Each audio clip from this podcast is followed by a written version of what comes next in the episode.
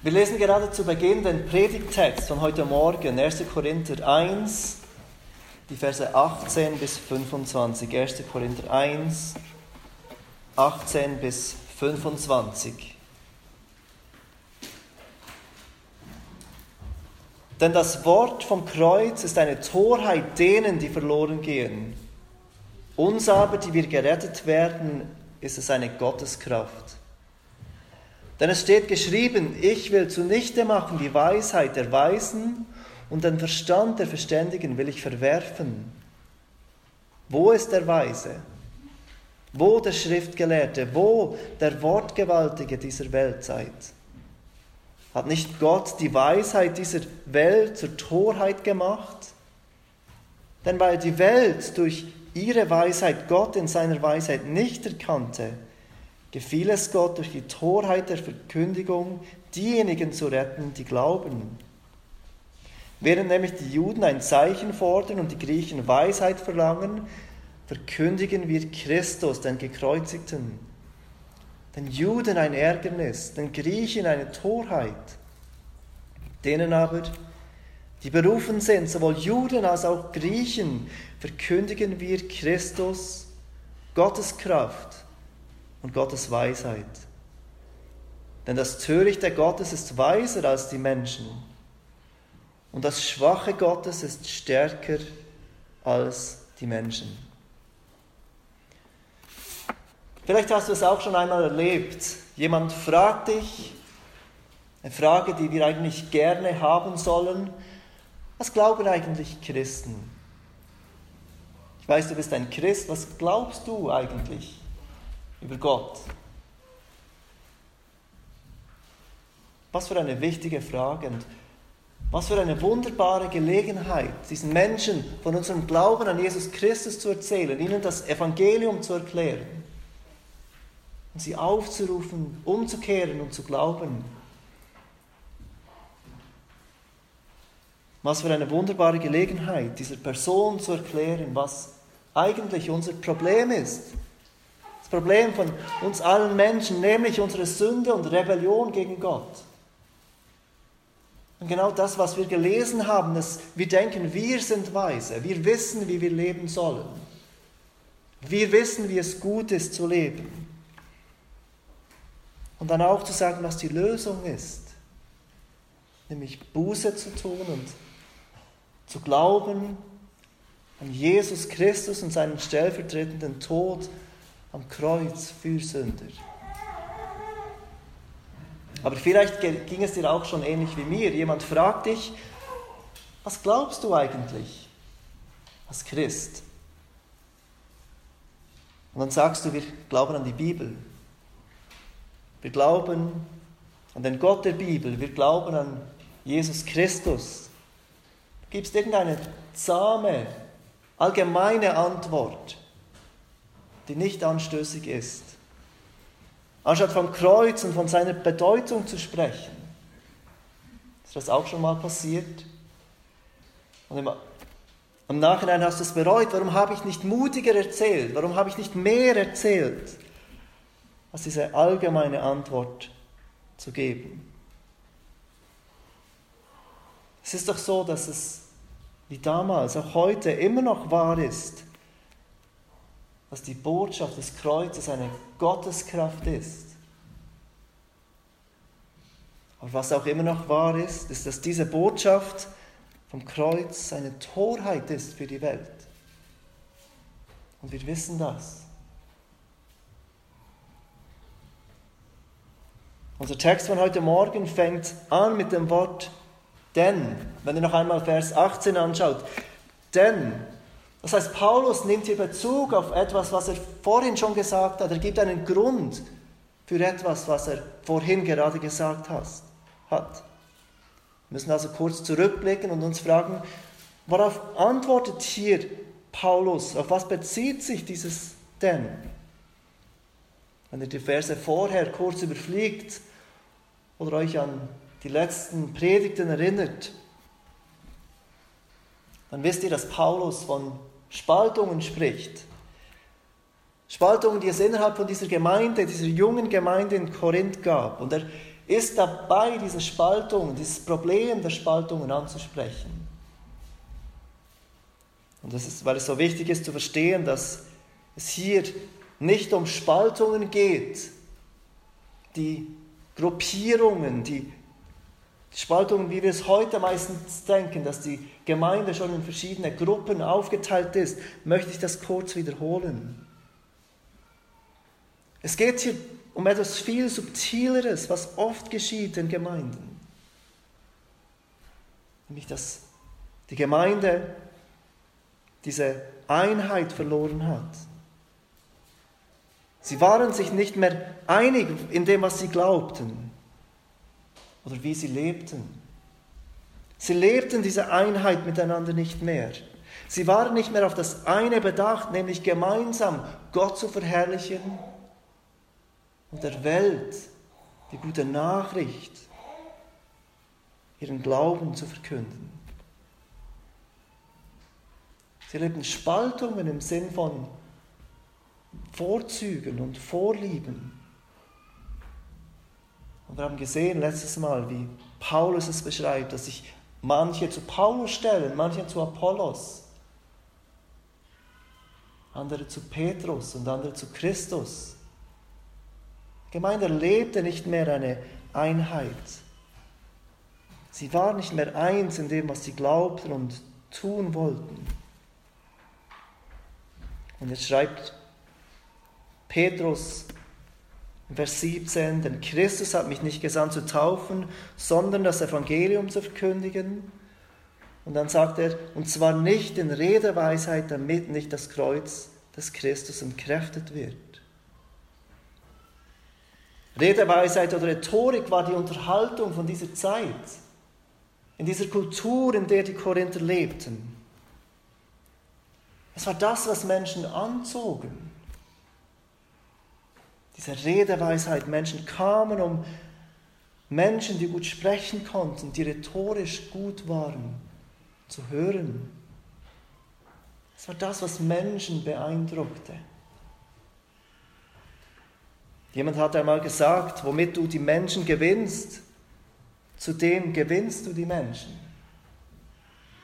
Und Paulus ist sich bewusst, wenn wir die Menschen um uns herum zu gewinnen versuchen mit Redeweisheit, mit Rhetorik, mit Überzeugung, dann ist es das, wofür wir sie gewinnen.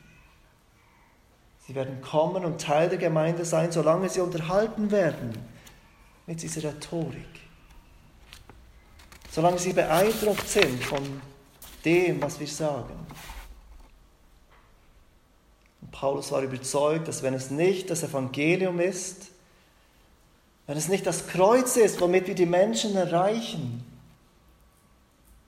wenn wir versuchen, die Menschen zu erreichen mit menschlicher Weisheit oder zu beeindrucken, mit Redeweisheit oder sonstiger Unterhaltung, dann kräftigen wir das Kreuz des Christus. Und jetzt, ab Vers 18, gibt er den Grund dafür. Er gibt den Grund, weshalb Redeweisheit das Evangelium entkräftet. Er gibt den Grund, weshalb Unterhaltung das Evangelium, die Botschaft des Kreuzes entkräftet. Und er beschreibt diesen Grund mit drei Wahrheiten, die wir sehen in diesem Text. Die erste Wahrheit ist, das Wort des Kreuzes hat Kraft. Die zweite, das Wort vom Kreuz hat Bestand. Und die dritte, das Wort vom Kreuz ist Weisheit.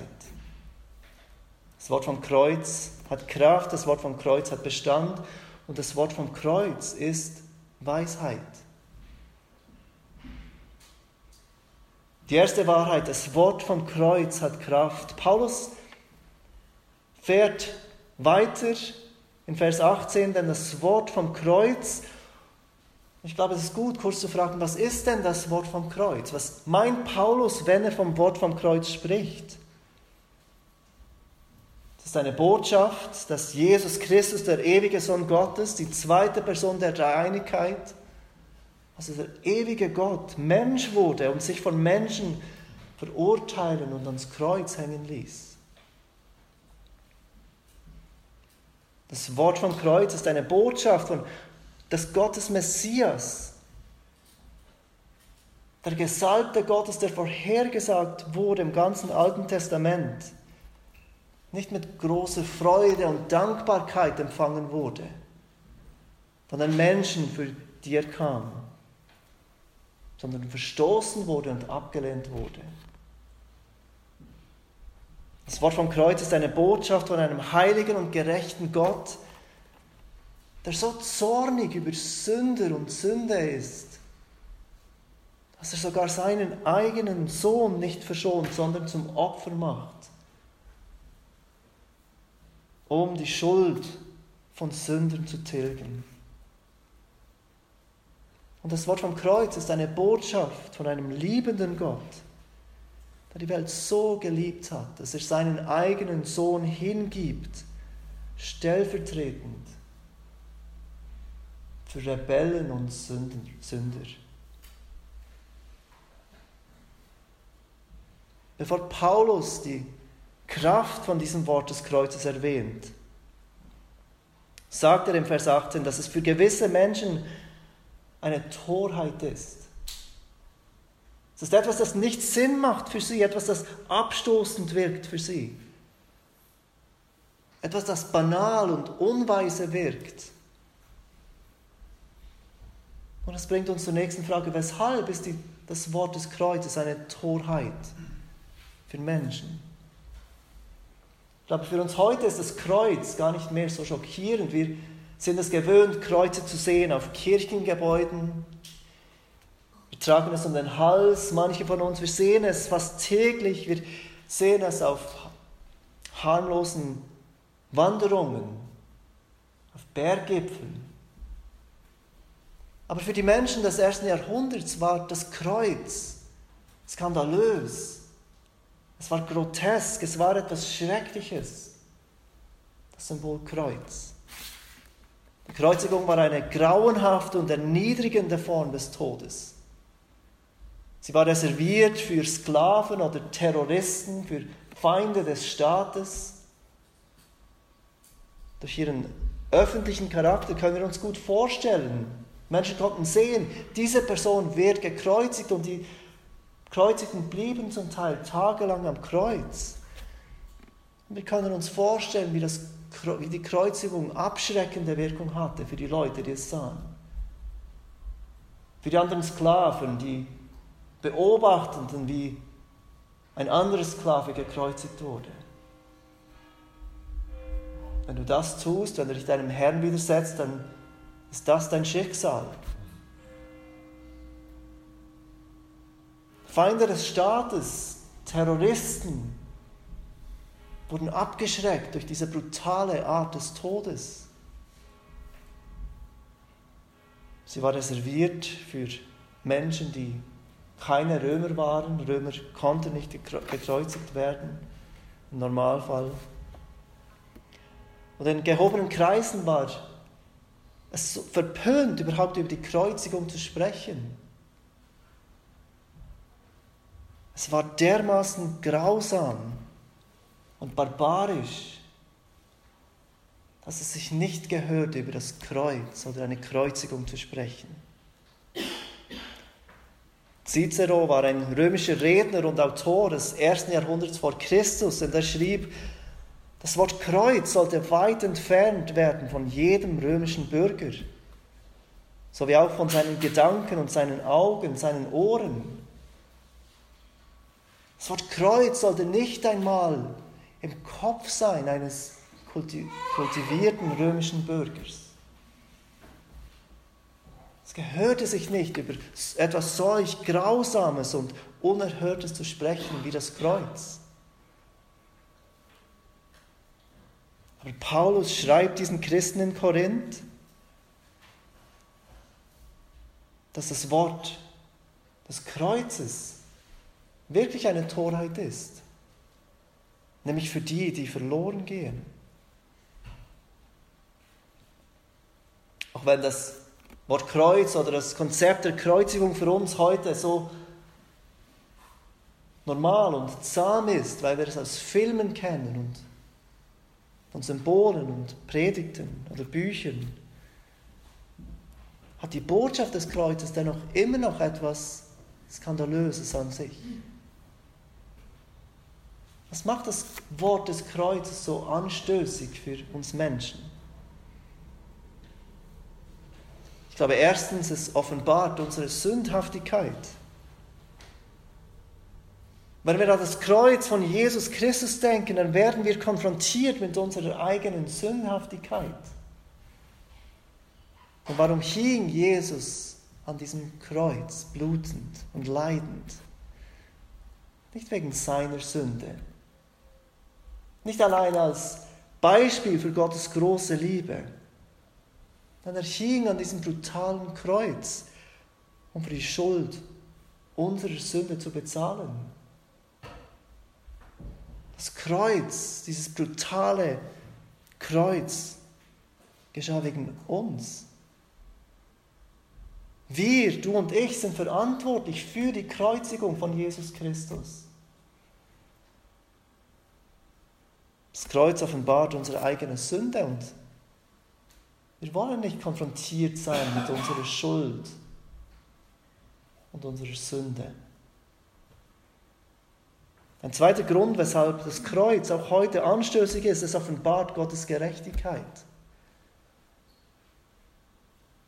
Menschen heute glauben gerne an einen Gott, der vergibt und übersieht, ihrem gnädig ist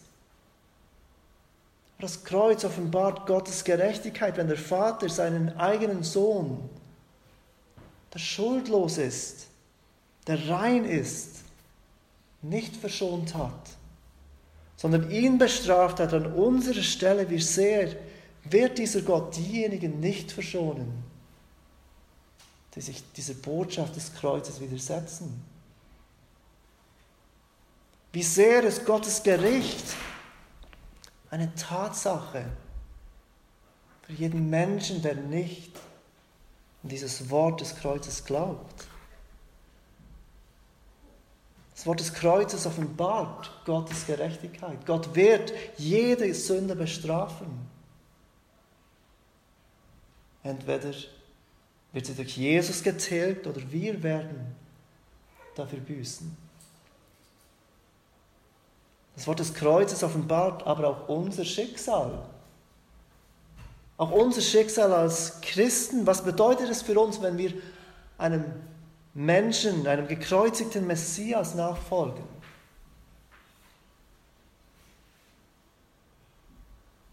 Ein Kommentator hat geschrieben zu diesem Vers, was die Botschaft des Kreuzes noch anstößiger macht, ist nicht nur, dass es die Grundlage menschlicher Erlösung ist, sondern auch die Lebensweise des Gläubigen selbst.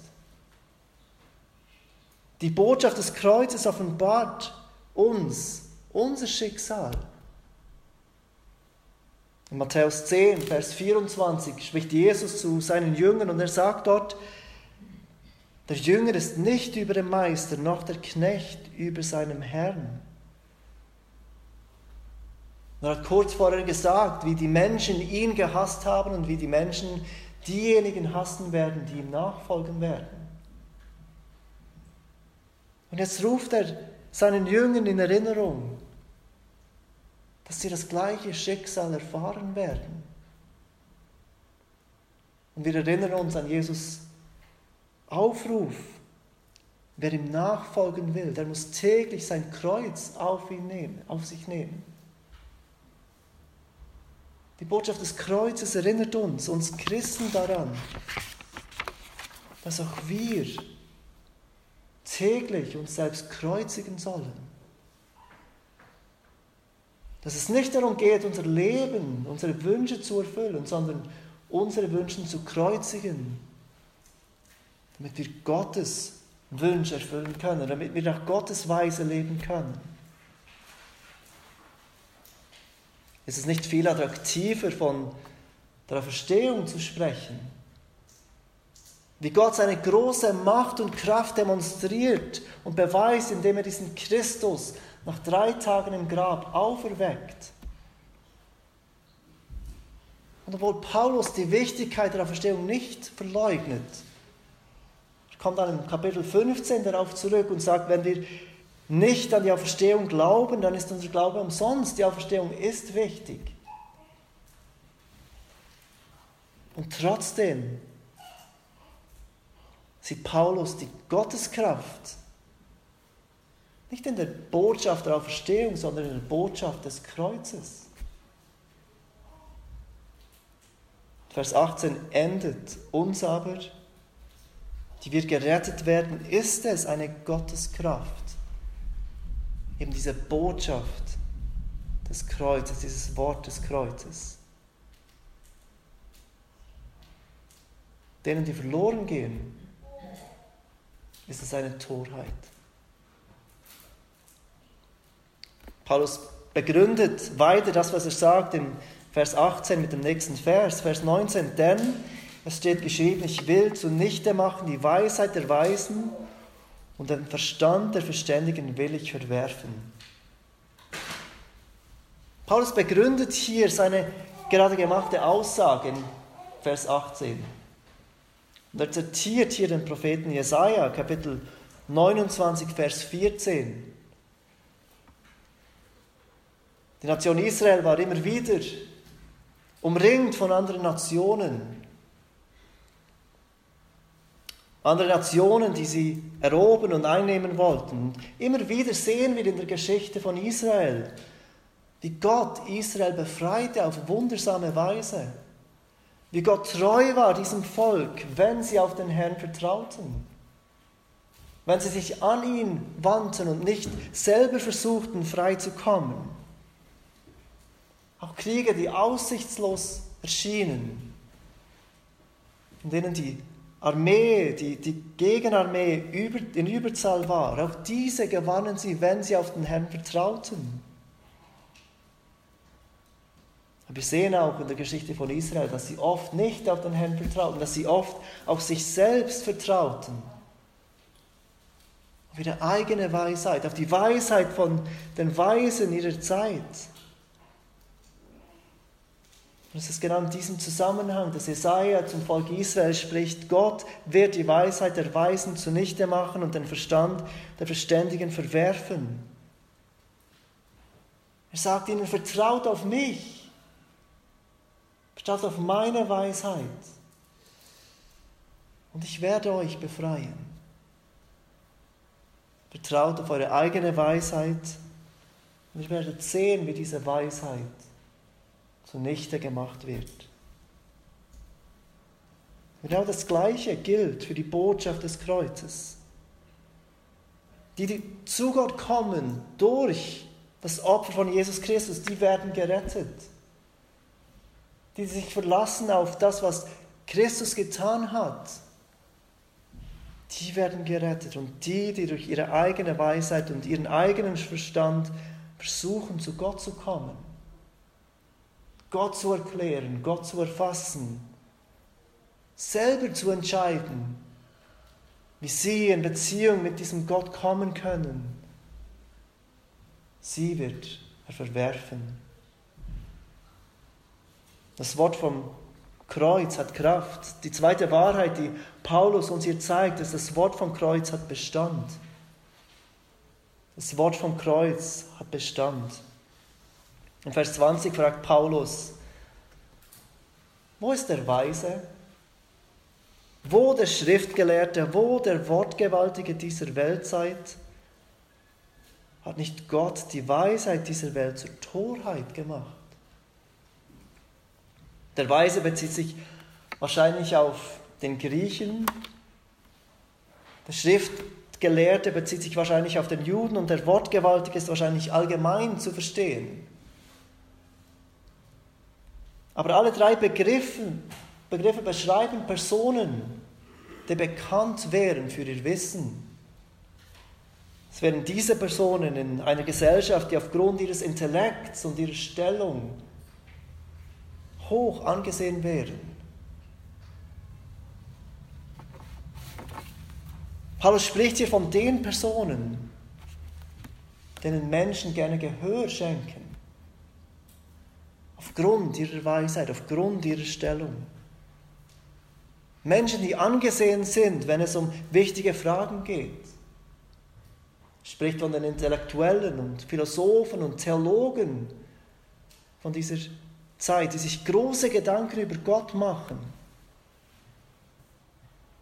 aber sich in ihrem aber sich dabei auf ihren Verstand verlassen und nicht auf das, was Gott offenbart hat, die sich in all diesen Gedanken auf ihr Herz verlassen und die Menschen dadurch in die Irre leiten. Wir sehen es nur zu gut in unserer Gesellschaft heute, was passiert, wenn Menschen versuchen, den Sinn des Lebens selber zu erklären. Sich selbst fragen, wozu sind wir hier und von wo kommen wir und wo gehen wir hin? Und sich dabei nicht auf Gottes Offenbarung verlassen, sondern auf ihren eigenen Verstand. Wozu führt das? Sie finden einen Gott, der viel mehr ist wie sie selbst, als wie der Gott der Bibel. Sie finden einen Gott, der ihrem eigenen Denken entspricht, ihren Vorstellungen, denn sie anbeten nach ihren eigenen Vorstellungen. Aber bemerkt, wie Paulus hier hinzufügt, die Weisen, die Schriftgelehrten, die Wortgewandten dieser Weltzeit. Ihr Wissen beschränkt sich auf diese Weltzeit es hat keinen Bestand. Es ist nicht verlässlich. Wenn wir das, was sie sagen und herausfinden, im Licht der Ewigkeit und im Licht der Bibel beurteilen, dann ist es nichts mehr als warme Luft.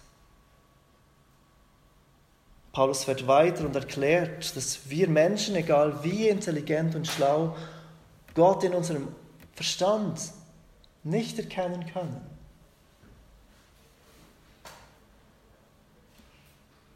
Und trotzdem können wir Gott erkennen. Und er sagt uns, wie?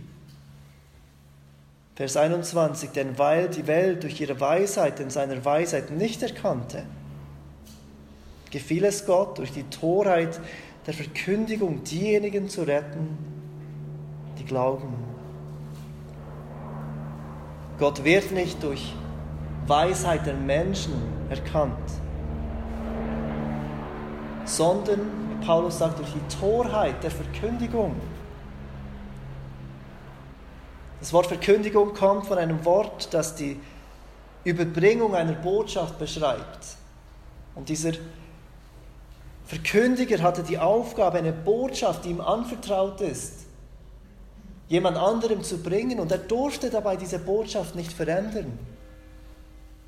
Er erhielt diese Botschaft und er brachte die Botschaft unverändert an dieses Zielpublikum, an diese Zielpersonen. Er hatte kein Recht, diese Botschaft anzupassen oder zu verändern oder angenehmer zu machen. Gott gefiel es, schrieb Paulus, durch die Torheit der Verkündigung diejenigen zu retten, die glauben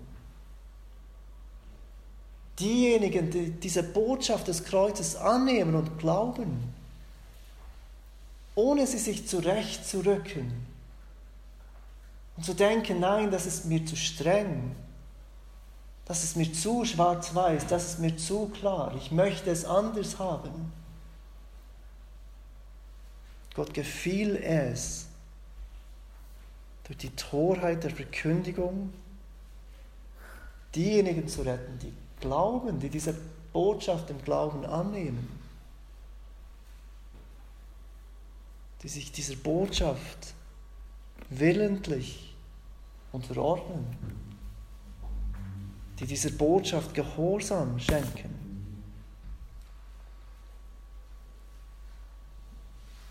Und Gott tat dies aus einem guten Grund. Wer würde er erhalten, wenn wir Gott mit unserem eigenen Verstand erfassen könnten?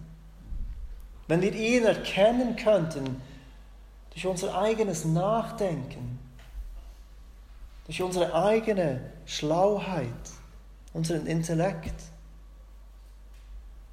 es wären wir, die Ehre erhalten würden. Wir haben es herausgefunden, wir haben ihn entdeckt.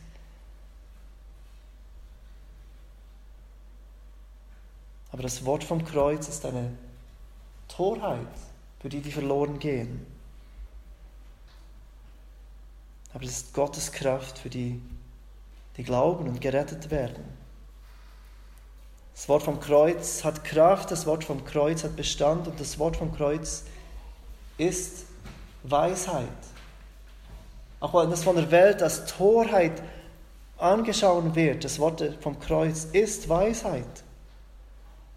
Das ist der dritte Punkt. Schon im Vers 18 hat Paulus die Menschen in zwei Gruppen eingeteilt. Wenn ihr kurz zurückschaut, seht ihr das. Da gibt es einerseits die, die verloren gehen.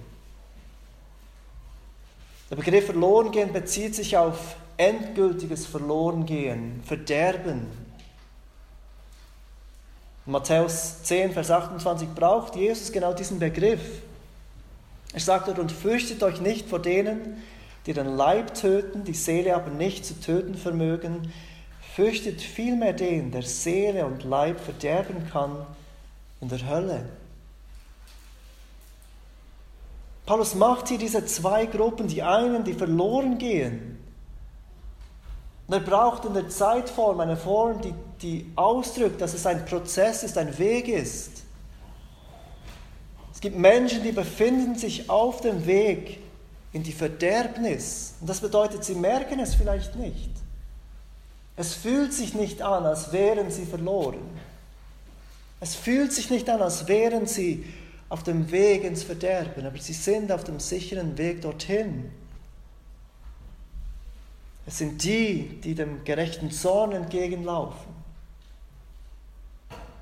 Es sind die, für welche das Wort des Kreuzes eine Torheit ist.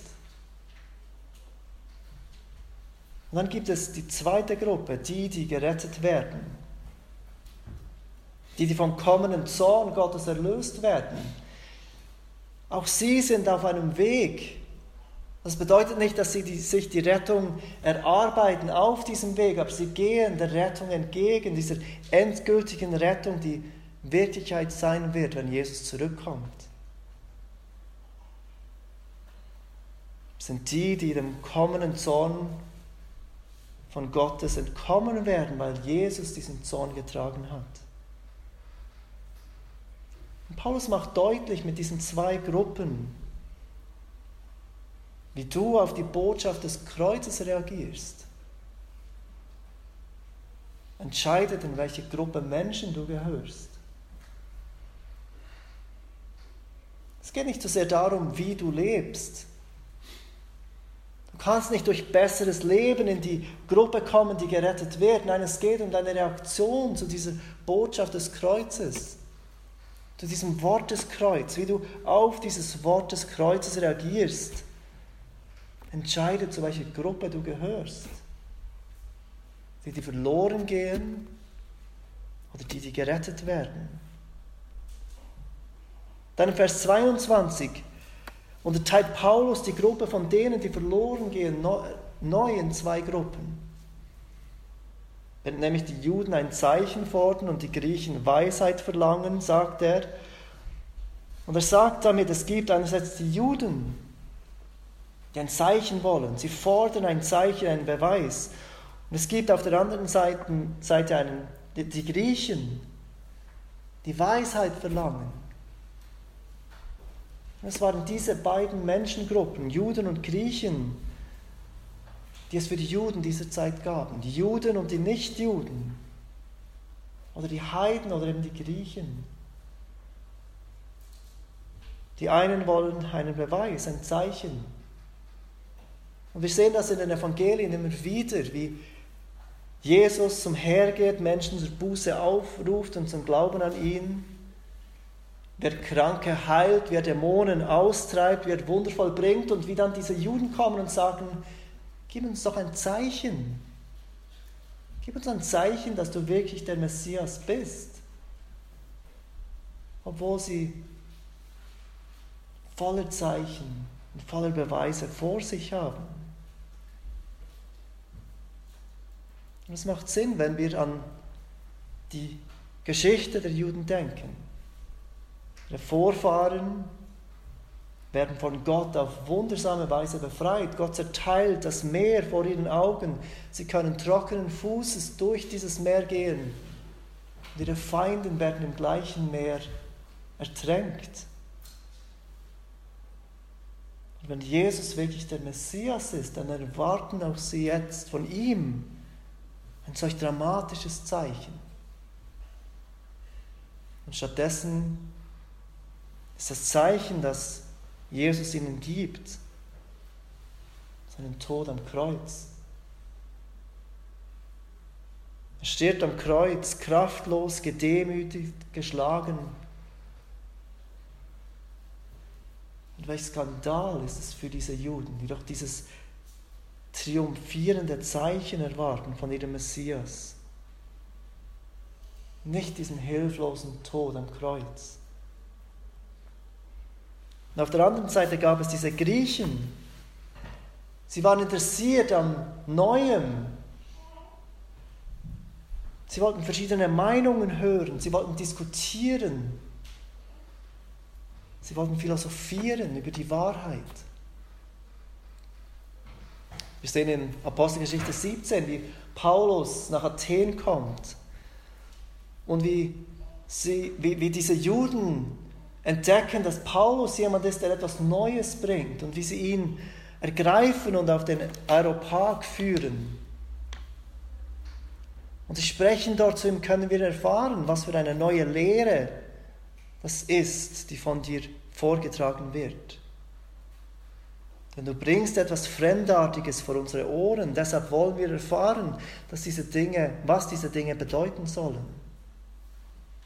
Und dann gibt uns Lukas diese Erklärung, alle Athener nämlich, auch die dort lebenden Fremden vertrieben sich mit nichts anderem gerne die Zeit, als damit etwas Neues zu sagen und zu hören. Sie wollen die Wahrheit selber entdecken.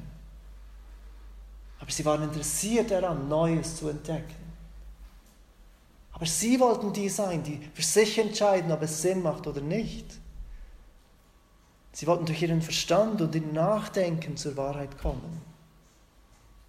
Sie brauchten keinen Verkündiger, der ihnen sagte, so spricht Gott. Sie brauchten keine Offenbarung, die sagte, das ist die Wahrheit über Gott. Glaub das.